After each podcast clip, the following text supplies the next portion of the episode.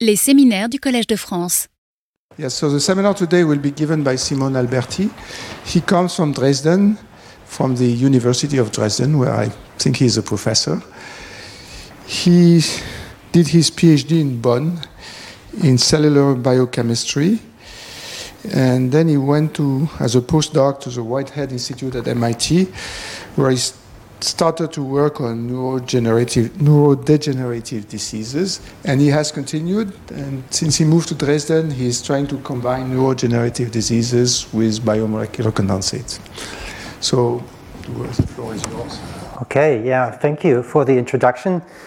And uh, yeah, um, so I, am really um, glad to be here. And uh, so I'm really a biochemist, I mean, as you already said, by training, but we're also doing a lot of biophysics and cell biology, and we're trying to understand um, these biomolecular condensates and how they form and how they, you know, um, what their role is in health and disease. And especially neurodegeneration, I mean, um, I'm going to tell you a story about that um, today. So, first of all, to get us started, so what I want to tell you about today are these um, types of objects here. So uh, in cells, we have compartments, and many compartments have membranes around them, and some of them you may know. I mean, mitochondria, for example, Golgi apparatus, they have membranes around them.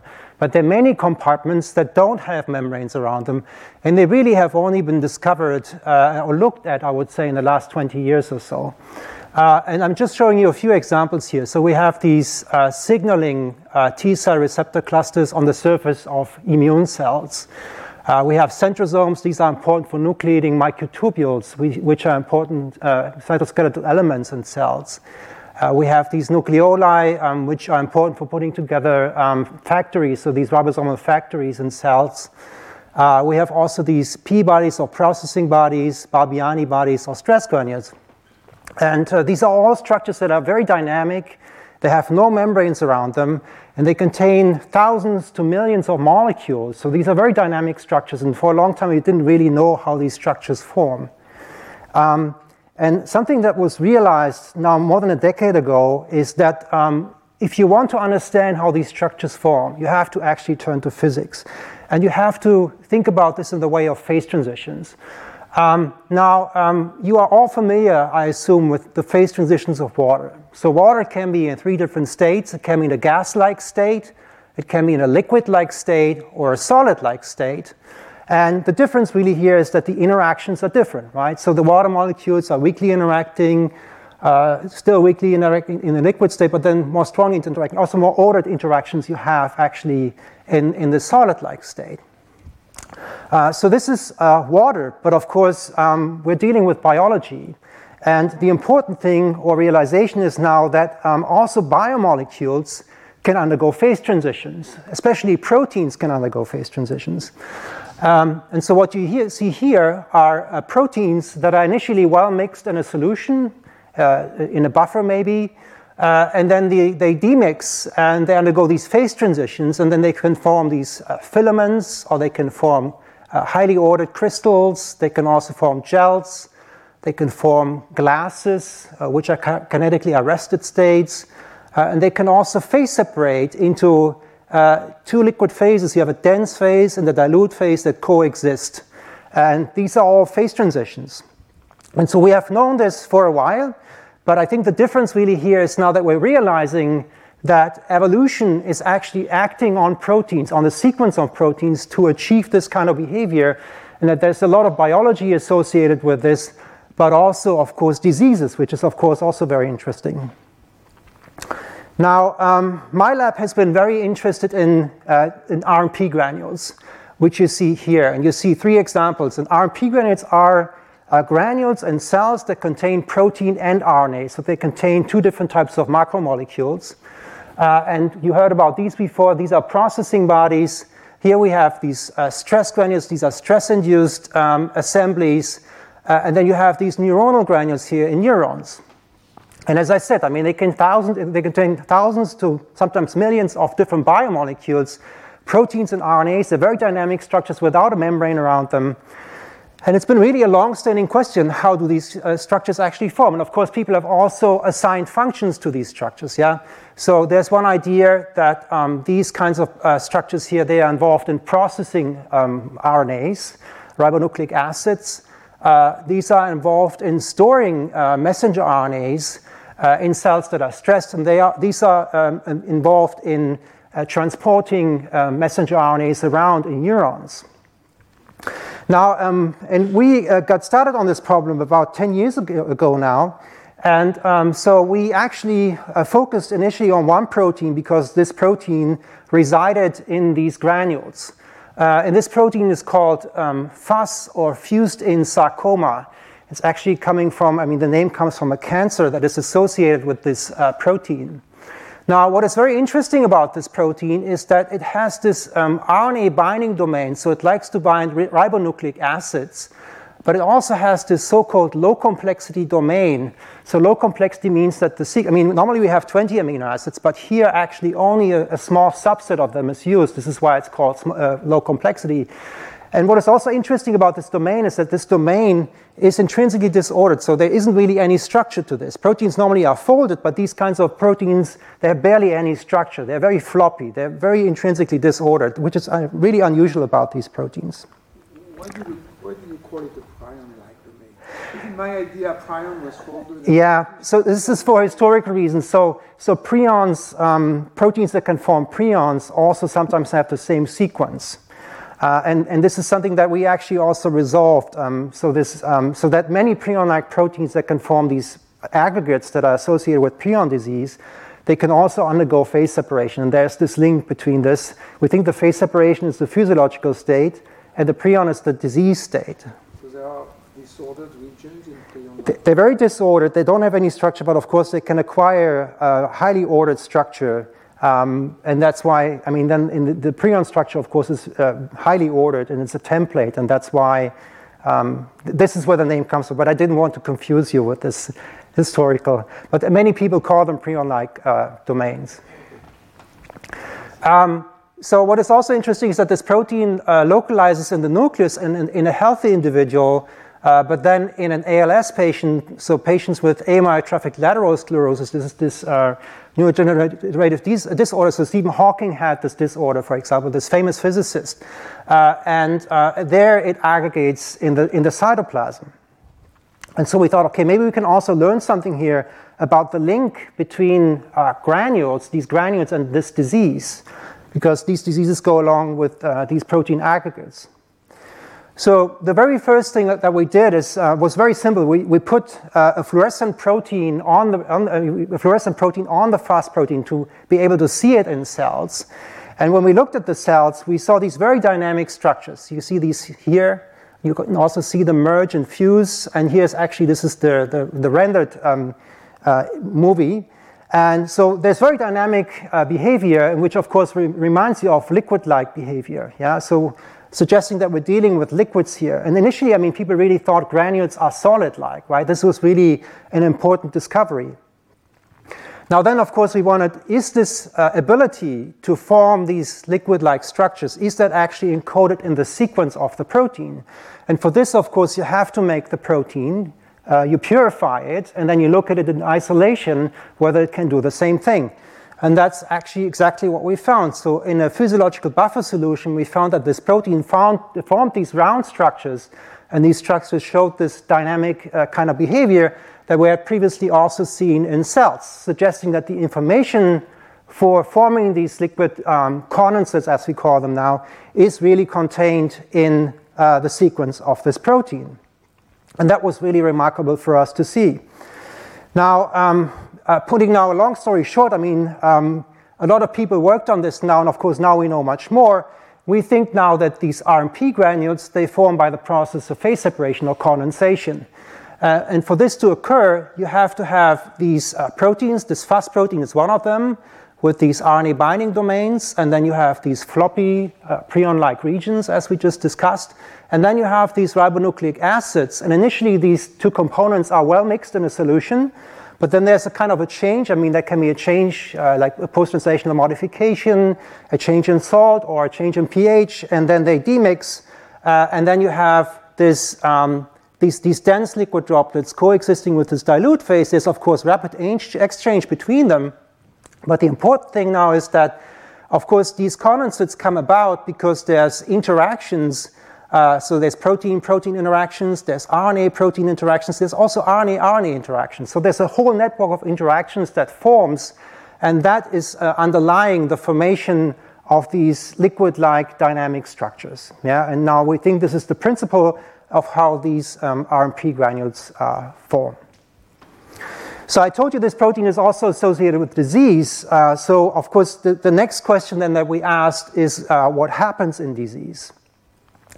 And um, one thing that we observed, I mean, what we're doing here is we're, so we're building these droplets again in the test tube. This is in isolation. I mean, actually, when you see this here, the test tube, that means we're, we're doing in vitro experiments, not, not cell experiments. Yeah, just to, as a guide, you see either a test tube or you see a cell up there. Um, and what we noticed is that sometimes we had these irregularly shaped kinds of droplets. They were not really round, didn't seem to be any surface tension there. And uh, also importantly, what we're using here, this is a point mutation from an ALS patient. There's just a single change in this protein. And then we observed uh, this. So these, these fibrils growing out of these irregularly shaped droplets. So there was a further conversion here from this liquid-like state to this non-dynamic solid-like state, and then we actually got these, these, these fibers, of course. The scale is the same, or, is, uh, or this star is much bigger?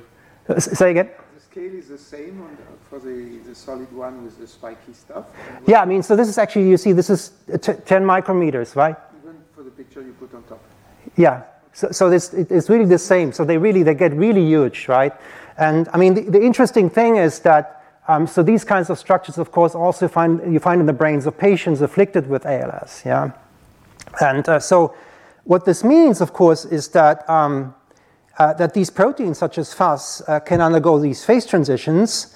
Uh, and uh, so the, the protein can be in this well mixed state initially, but then it can demix and form these dynamic liquid like droplets. Uh, but then, of course, what can happen is that you get these more solid like, gel like states and then these uh, solid-like fibers. And uh, what we think uh, is, is really the case here is that in this case, we're dealing with a pathological problem, uh, with a disease problem, and here we have a physiological phenomenon.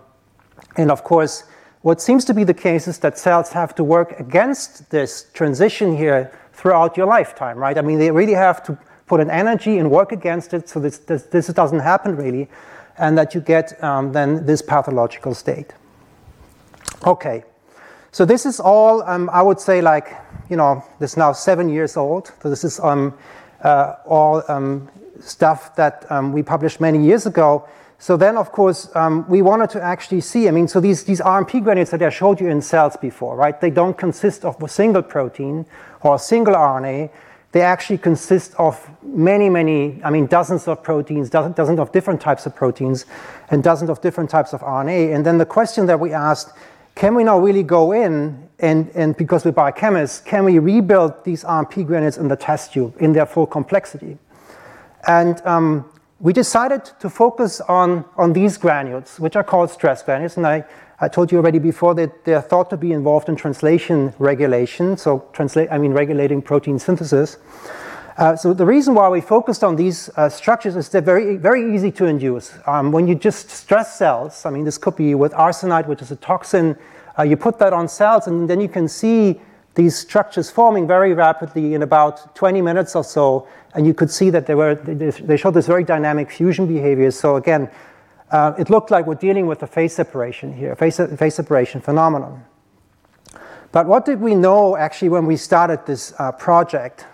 Um, what was known uh, was that, of course, I mean, so cells actually, when they produce proteins, they do this on polysomes, yeah? And so uh, you have a messenger RNA here, and then you have ribosomes translating the message. And uh, so then, uh, of course, in the stress and the, the ribosomes are dissociating from the, uh, from the mRNA. And then they assemble together with the mRNA into these liquid-like structures. And uh, so um, what you also, I mean, of course, you have then these RNA binding proteins, you have uh, helicases, you also have signaling molecules, and they all come together to then assemble into these uh, liquid-like condensates. And this is, of course, what we know. And I told you already that um, they were involved in translation inhibition or regulation. There was also some evidence that they're involved in, in signaling. And this is what we knew. So, you know, RNAs are being translated and then they assemble together with all these factors into these, uh, into these structures.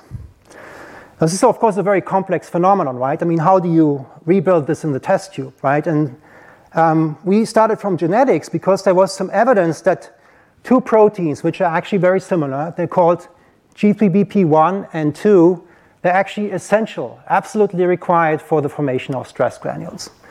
And you can see this here. When you actually delete these two proteins, you knock them out, you see that um, these structures, uh, these uh, stress granules do not form anymore.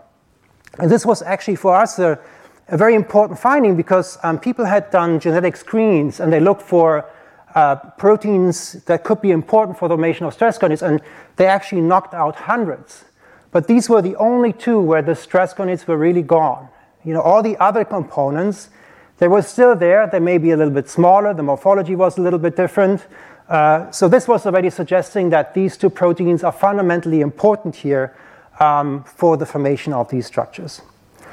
Um, so what are they, these two proteins? Um, again, we're dealing with an RNA binding protein here. Um, so the protein has this uh, oligo or, or, dimerization motif, and then again, there's an RNA binding domain here, and there's this interesting acidic stretch, um, which we will come to in a minute. Uh, so this is what these proteins are, and of course now the fact that genetically they were so important suggested to us that we're probably dealing here with proteins that are involved in the nucleation, in the initiation of these structures. Yeah. Uh, and so, of course, if you want to look at the early structures that are forming, you have, you're looking at very small objects, and conventional imaging doesn't really help you here. So we had to do, use some uh, new form of imaging, which is lattice light sheet microscopy, where you can see very small objects in, uh, arising in cells.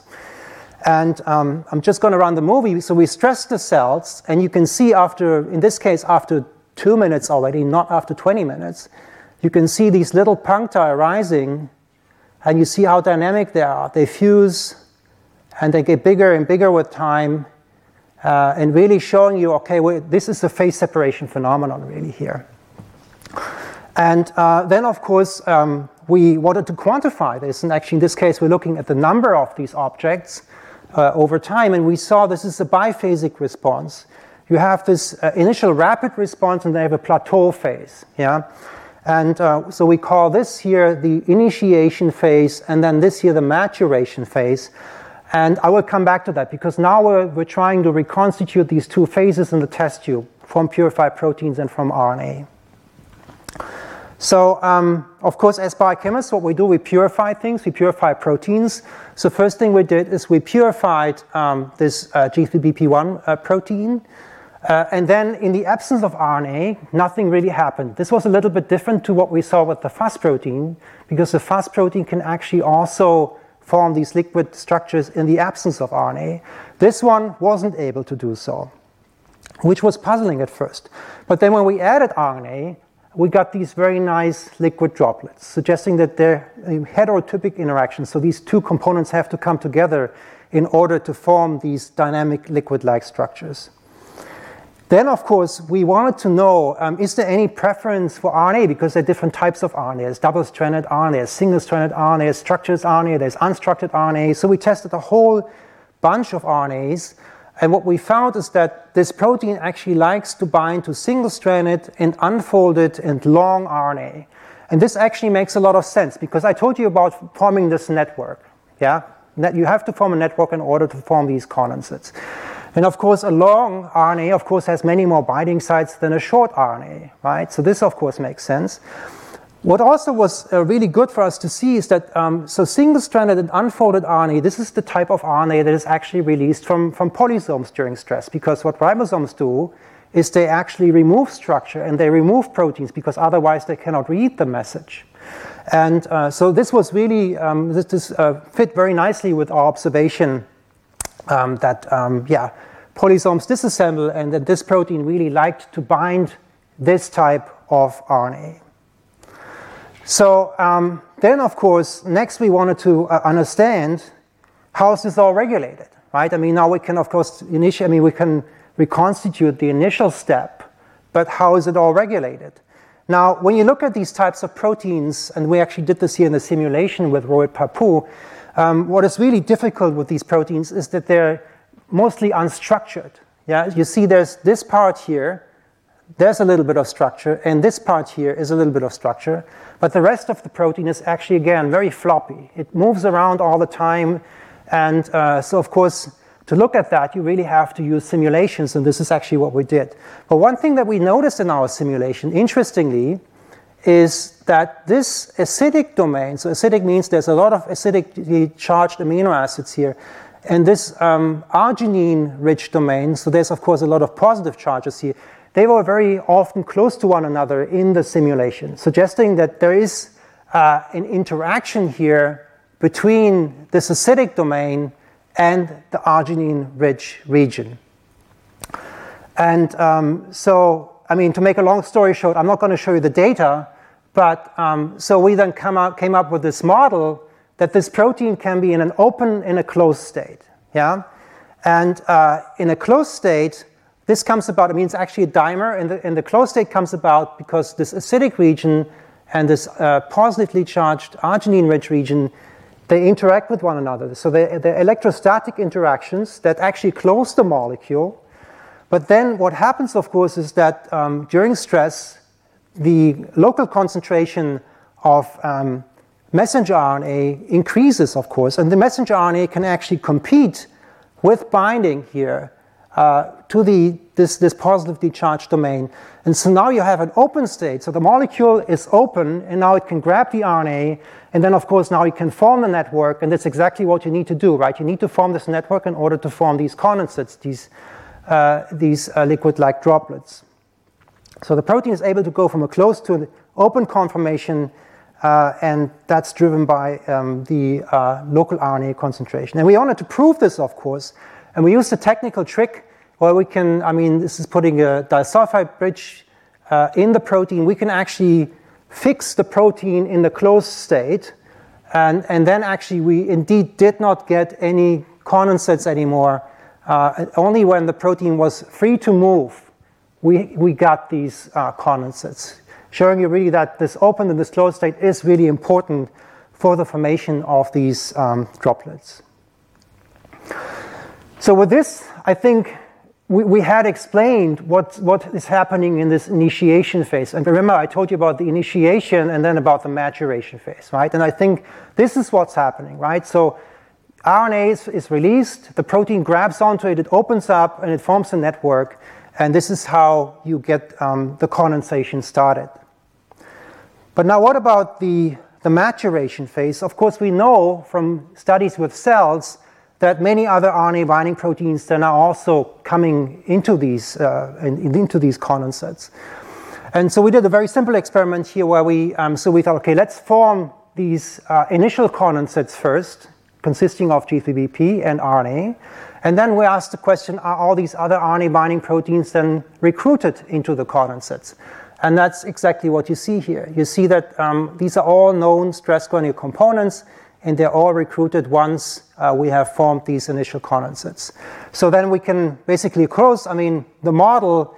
So just to remind you, so you have these mRNAs in translation, protein synthesis, they're released. This protein forms this uh, network with the RNAs, and then um, we have now um, other RNA binding proteins and other molecules coming in, and now they form this mature stress granule here as we see it uh, in the cells.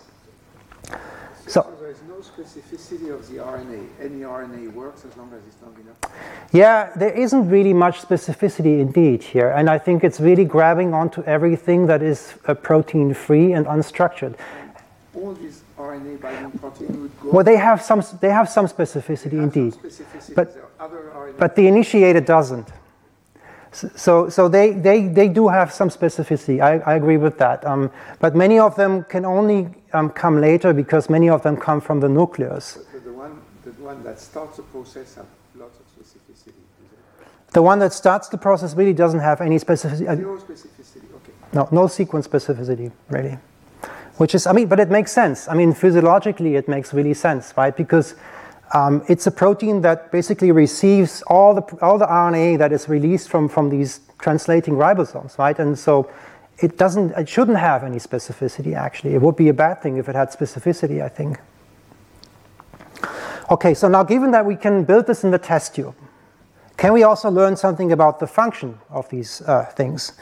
And uh, so what is the function? And we did some, I mean, a couple of experiments. I just want to show you one result here, I think, which is interesting, is that when you actually have RNA alone, yeah, at high concentration, RNA alone actually tends to form aggregates. It, it just forms solid-like aggregates, yeah?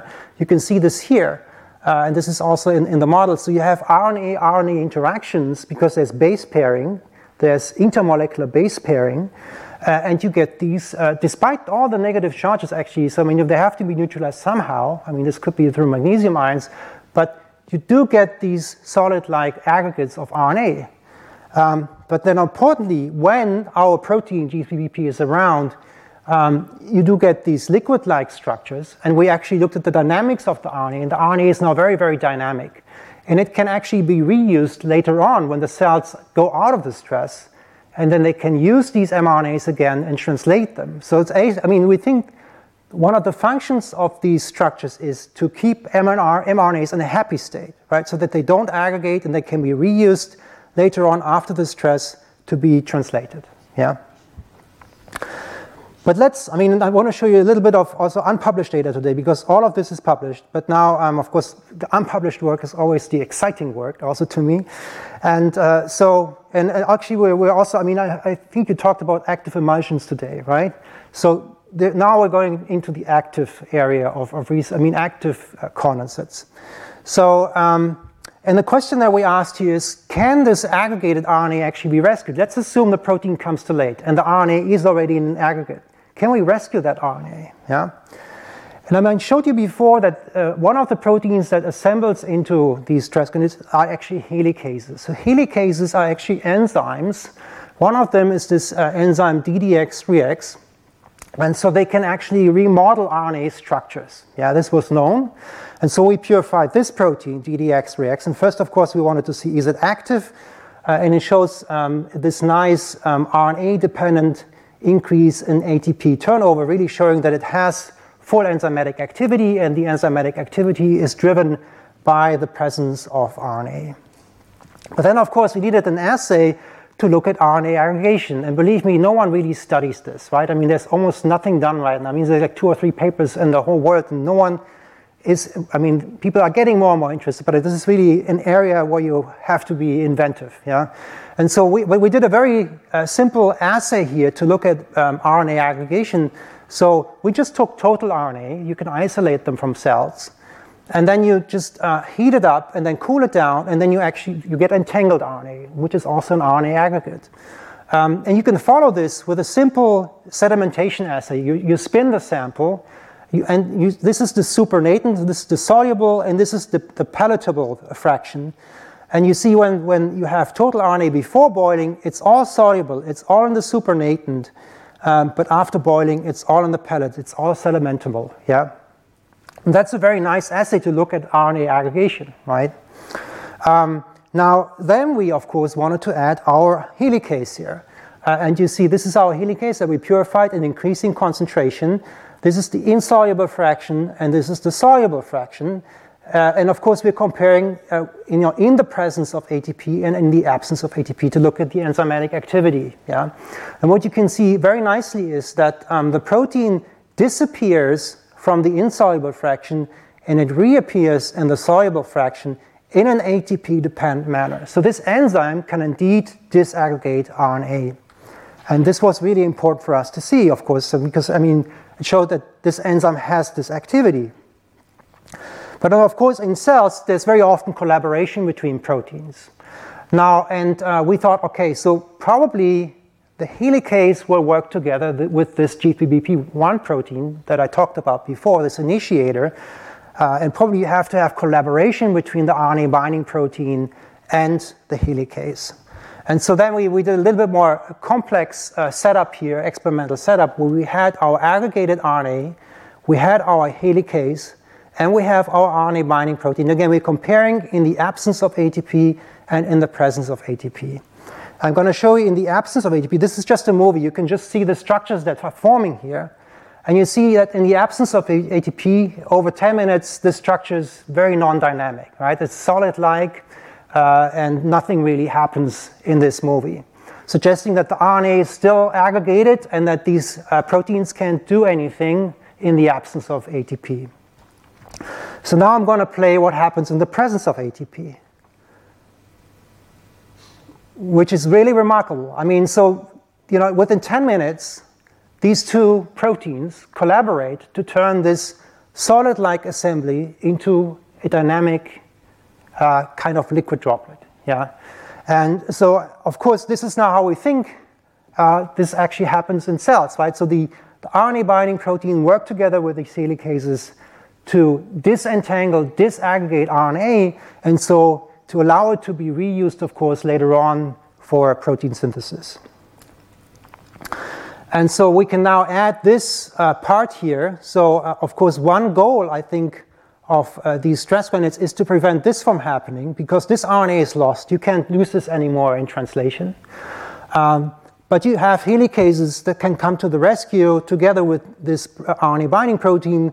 They can keep everything in a dynamic state, and you can recover the uh, RNA. All right, um, so that was the, the part about um, activity. And uh, uh, the, the last thing also with this story that I wanted to tell you is um, so why are RNP granules actually linked to disease? I mean, um, genetically, there's dozens of proteins that reside in RNP granules that are linked, I mean, to disease.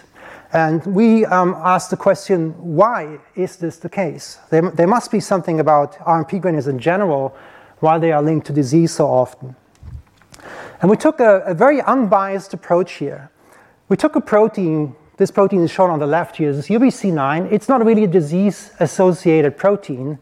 Um, it has a globular fold. I mean, you can see this alpha helix, beta sheets. This is how the protein looks. Um, but what, what we know is that this, this protein can actually be, um, there's, a, there's a variant of this protein. There's a single point mutation that slightly destabilizes the fold of this protein. It's just slightly misfolding prone. Yeah? And so, and this of course is mimicking these diseases because these, these disease proteins also are known to be, the, they're known to be misfolding prone proteins. Um, and so what we did here is we asked the question, does this protein go into these granules? Uh, and you can see uh, when you have um, stress granules forming and you have wild type uh, UBC9, you see that this does not happen. It's not enriched. But when, when we have this variant with a single point mutation, um, this is actually highly enriched in the stress granules. And uh, this was really important for us to see. This is already a couple of years ago. The other thing that we noticed is that um, there was um, very aberrant behavior. These granules that were, of course, liquid-like, I showed you lots, lots, and lots of data before that they have these liquid-like properties. They were no longer liquid-like. Yeah? So these, these aberrant stress granules that contain these misfolding prone proteins, they showed no fusion events anymore, suggesting that they had undergone some change from liquid to solid. Another observation that we made is um, these granules that contain this misfolding prone protein also recruited chaperones. So molecular chaperones are folding helpers and they bind to misfolded proteins. Uh, and there's actually nice, you, know, you see this nice linear correlation here between the amount of the misfolding prone protein in the stress granules and the amount of chaperone. So suggesting really we're dealing with a protein folding problem here and that these misfolded proteins like to accumulate in these stress granules. This is of course all in cells and this is we had done a couple of years ago. Now, of course, given that we have this biochemical reconstitution system, can we now also really identify what's going on here? So, of course, what we do is we, we then purify um, these two versions, the wild type and the variant, and uh, we could show that there's this big difference in stability, right? The single point mutations makes this protein much less stable. You can see this here. Uh, this is a way of looking at protein stability. So the protein is very unstable as a variant. And then, of course, we again, we reconstituted our stress granules. Uh, we had RNA, we had uh, G3BP around, we also had this UBC9 wild type uh, protein, and we even had the chaperone now in our mix, right? A very complex mixture. Um, and you can see that the, the, the granules or the reconstituted granules, the, the, the condensates look very liquid like, very normal, okay? But now importantly, in the presence of this variant, we saw these aggregates arising inside the condensates, and they were positive for HSP27, again, indicating that they are recognized as misfolded aberrant species here, yeah? So something happens inside the condensates that makes this protein unhappy. It, it, it just misfolds and aggregates inside the condensates. And then, of course, we wondered, what is this, right? Is it the RNA component or is it the protein component that does that, right? Um, so um, I showed you this before. This is the, the, the mix where we have the RNA and the, the, the RNA binding protein together with the wild type protein and the variant, and you get these uh, aggregates arising. This is, you've seen this before. But now with a trick, with a technical trick, we can actually form stress granules in the absence of RNA. We just use a lot of polyethylene glycol. We force condensation here. So we can form stress granules in the absence of RNA, and then we also do not get aggregates anymore. Yeah? This is suggesting that it's the RNA component that drives the aggregation. So to make a long story short, I mean, there's, there's a lot more data here. Um, but what, what, we, what we think is happening is that the RNA in there, because it's mostly protein free, it's almost it's like a scaffold. And these misfolding prone proteins, they bind to the scaffold and they're actually brought into proximity on the RNA. And this gets these aggregates nucleated. And then, of course, once you have the nucleation step, and then you, you form the aggregates. So this is actually, so I think all of these diseases can be explained by, by this, uh, by this uh, phenomenon that there is a concentration of RNA inside these granules, and this, of course, uh, is a problem because it leads to the, um, you know, the, to the emergence of, of protein aggregates. So now we, we can now add this here. I mean, this, of course, has a function in cells, but especially when you get older, right? And when you actually cannot deal with misfolded proteins anymore and your chaperone system isn't as active anymore, this will happen and, and proteins will aggregate inside these granules, and then, of course, the disease uh, starts. Yeah.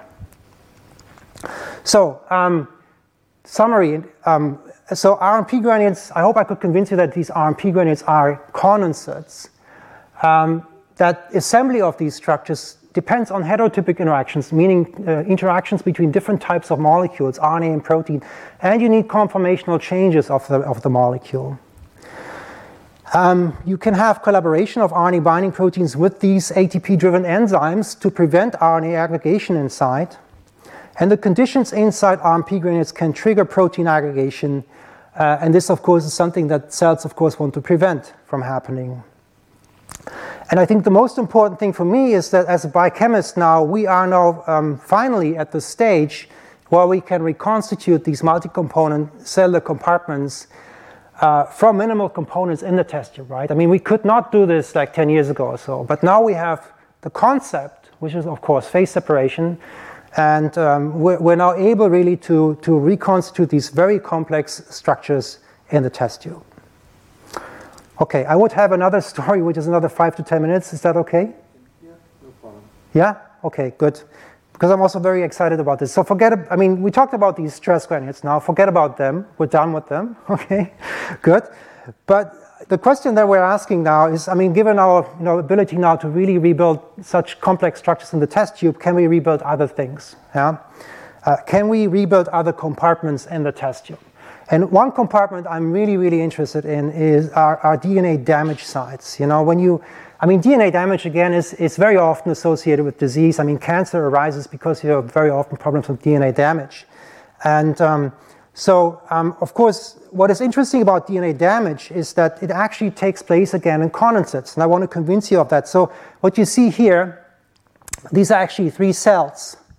Uh, and um, we're going to cut with a laser into the cell to break the DNA. We were, we're generating DNA double strand breaks. Yeah?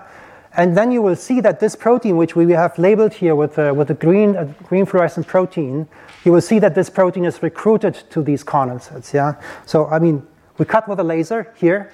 You, you saw that? And, and now you see these puncta emerging. Yeah? And uh, this protein is recruited to these, these sites where we broke the DNA. Okay? So we can induce DNA double strand breaks. And of course, we're now very interested in reconstituting these structures in the test tube. Now, what's going on here? Of course, genetics always helps us, right? Um, so we know, I mean, we know a lot about this. Um, but I mean, we still, the biochemistry is very poor, right? I mean, we know the players, but we cannot really put it all together. Um, and one thing that happens is so when the DNA breaks, yeah, you have irradiation, high energy irradiation, the DNA breaks. Uh, what happens is that this key molecule is PAR polymerase 1. That is recruited as, as the first player. And then what it does actually, it makes these elaborate polymers it, called PAR chains. And it modifies itself and it modifies all the neighboring proteins and this has been known. This has been known to an important initiating step in DNA damage repair. And there's all kinds of uh, factors that are recruited downstream of the activation of these, uh, you know, the polymer formation. Again, uh, we heard about this protein already, this FUS protein, fused in sarcoma. So this uh, also plays a role here in, in uh, DNA damage. What was also interesting for us is that actually PAR polymerase is the most abundant protein in the nucleus after histones. I learned that recently in a paper, which was really weird. To, I mean, histones are super abundant. They wrap the DNA, uh, and this protein is incredibly abundant. And this makes you wonder why is it so abundant? Yeah. Um, so, what is this protein, PAR polymerase? When you actually look at the protein, it's, it's a very long protein. It's a thousand amino acids, uh, and, and interestingly, here we don't have these floppy regions. We have only folded, folded domains. So that was actually a, a big surprise to us because you will see later that the protein can form these condensates again. Um, so yeah, what is this protein doing? Um, when you look at DNA damage, and I showed you this laser cut experiment, yeah, and then you can of course look which factors are recruited after the laser cutting, yeah. And you see that PAR polymerase is really the first one that comes on, and you see it increases, but then it also decreases again. Uh, and then you have this FUS protein that I told you about, but which comes a little bit with a delay. Okay? So, and why is PAR polymerase able to do this? So, PAR polymerase actually, uh, what it can do, it takes this, this compound here, NAD plus, and it turns it into these branched polymers. And these polymers can get super long, right? And it just puts it on proteins, and everything around it is po- it's, it's added, these polymers are added. You can also do this in the, in the test tube. You can purify PARP polymerase, and then you add uh, NAD plus, and you add DNA because it has to bind to the, to the double strand break.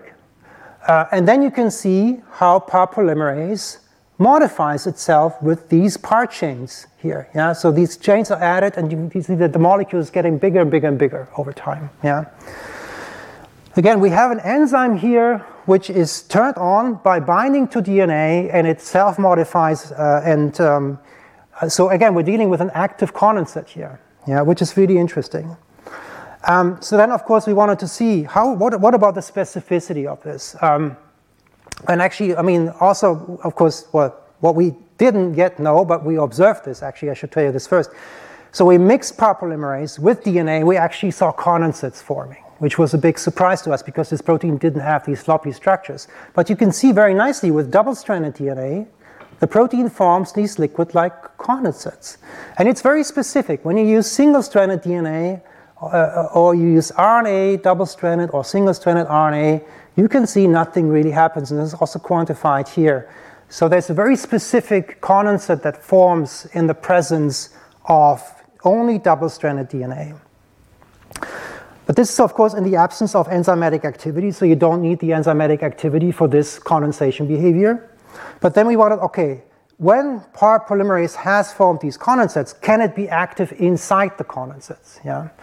And for this, we used um, NAD plus fluorescein, which is, of course, uh, uh, now you can see the polymers forming uh, because now you have a, a green label on it. Uh, so these are our polymerase condensates.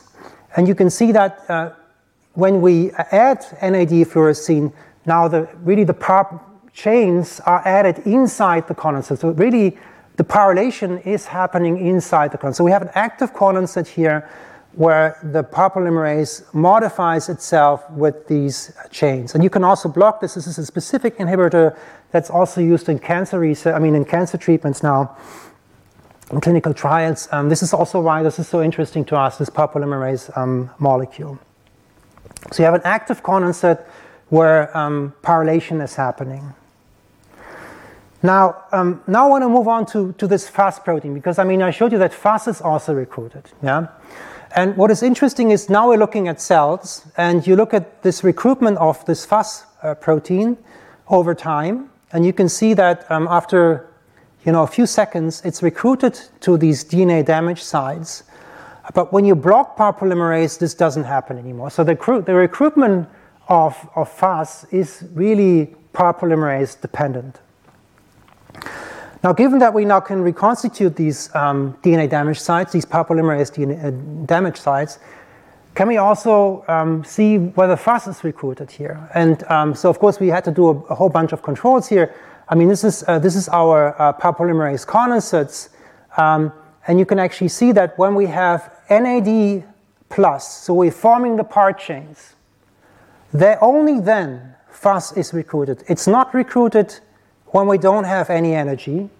Yeah, there's no NAD plus here.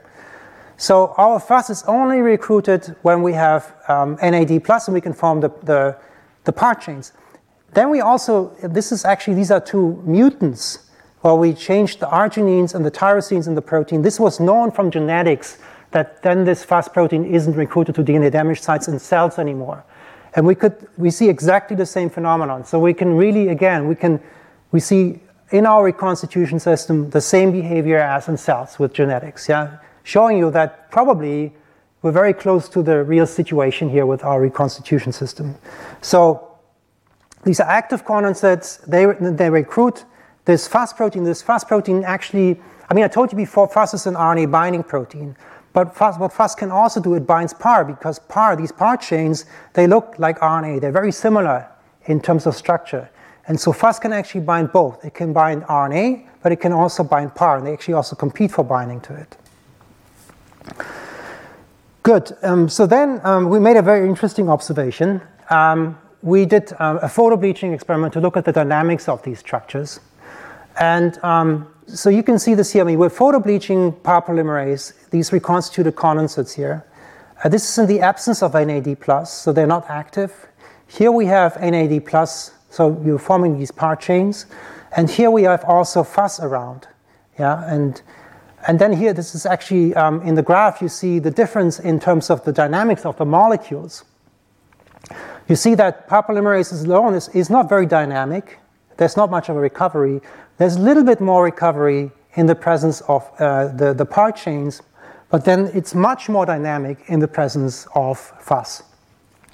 And that was remarkable for us to see because it suggested that the FUS molecule makes the whole structure more dynamic.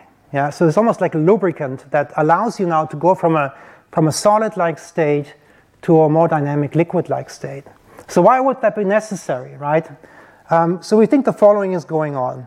This is our model for DNA damage site assembly now. So you have DNA double strand break, and we have polymerase sitting on the DNA at a very high concentration because, I mean, this protein is very highly concentrated. We have a break, and what happens is that this um, almost instantaneously, this protein forms a cluster on DNA. Uh, and uh, we actually think it also doesn't allow the DNA to come apart anymore. I will show you the data in a second. But so it forms these clusters, and then it, of course, uh, it, it adds these chains onto it, like these PAR chains. And then, of course, um, this is, of course, a signal now for FUS, which, of course, likes to bind to these chains, is now also recruited. And now you go from a, from a solid-like, more dynamic liquid-like assembly. And of course, you need a liquid-like assembly because you know, eventually you need to rep- oh, eventually you need to repair the damage, right? And you need to allow DNA repair enzymes to get access to this. And this won't be able if you have a solid-like assembly like here. But of course, it will be possible if you have a more dynamic liquid-like assembly like here. So we think really FUS is sort of like a lubricant which allows now DNA repair enzymes to get in and then, of course, eventually repair the damage. Um, but what, what could be the function of this cluster here. That's the, that's the very last piece of data I want to show you. And that really uh, we find extremely exciting. Um, and so we did a, a very, um, very cool assay here together with Jan Brugués in Dresden. And uh, so what, what you can do is actually you can, uh, you have a single DNA molecule on the surface of a, of, a, of a glass slide. You can see this here. This is the single DNA molecule, uh, actually lambda DNA on the surface uh, of, of this uh, glass slide. And you can pin it. I mean, you actually have your strapped it and the, the, the two ends are pinned to the glass line. And there is a restriction enzyme cut site in the middle. Yeah, so actually, there, when you add a restriction enzyme, it cuts the DNA into two halves. Yeah, uh, and this is actually what we did here. So you have the DNA, and you flow in the restriction enzyme, and the DNA just does just this, right? And now you see actually what you see is the DNA from the top, right? So it's just hanging around like this. You see the two anchor points here, uh, and this is without polymerase. So remarkable, when you have polymerase there, the DNA doesn't come apart. Yeah, you see here is polymerase is actually sitting on the DNA, and it's it's enriched where the cut site is. Actually, you have two cut sites. This is why you have two of these clusters here. Of course, it's also a little bit at the anchor site because there's actually an overhang, so it binds to that. Uh, but the remarkable thing is, polymerase, these solid-like clusters, they don't allow the DNA to come apart. Yeah, so that's exactly what you want to do. I mean, you, I mean, you know, in the field, people always assume the DNA breaks and then magically they find back together. But I think very often this doesn't even happen. They just stay together because there's this molecule that does that. Yeah, and it's forming a tether to tether the DNA ends together. Now, this is, of course, um, uh, without NAD.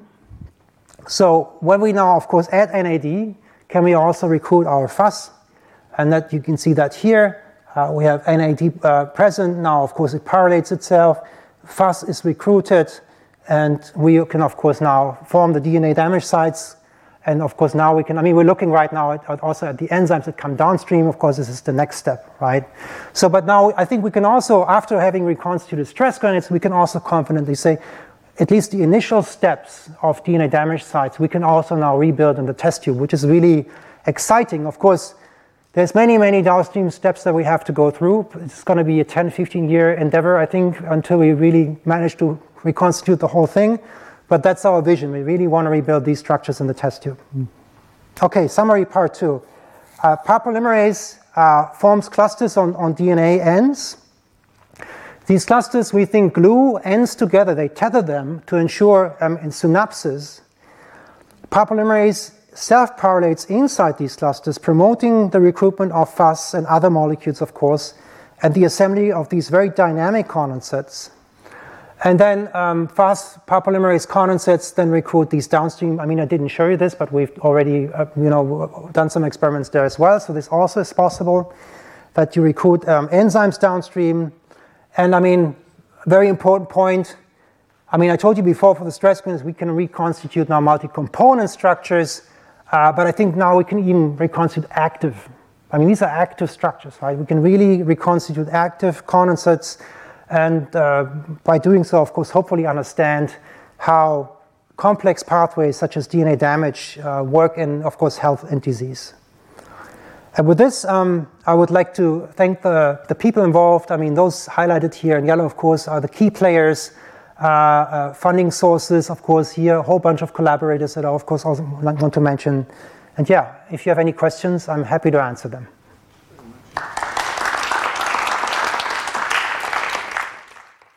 Retrouvez tous les contenus du Collège de France sur www.colège-2-france.fr.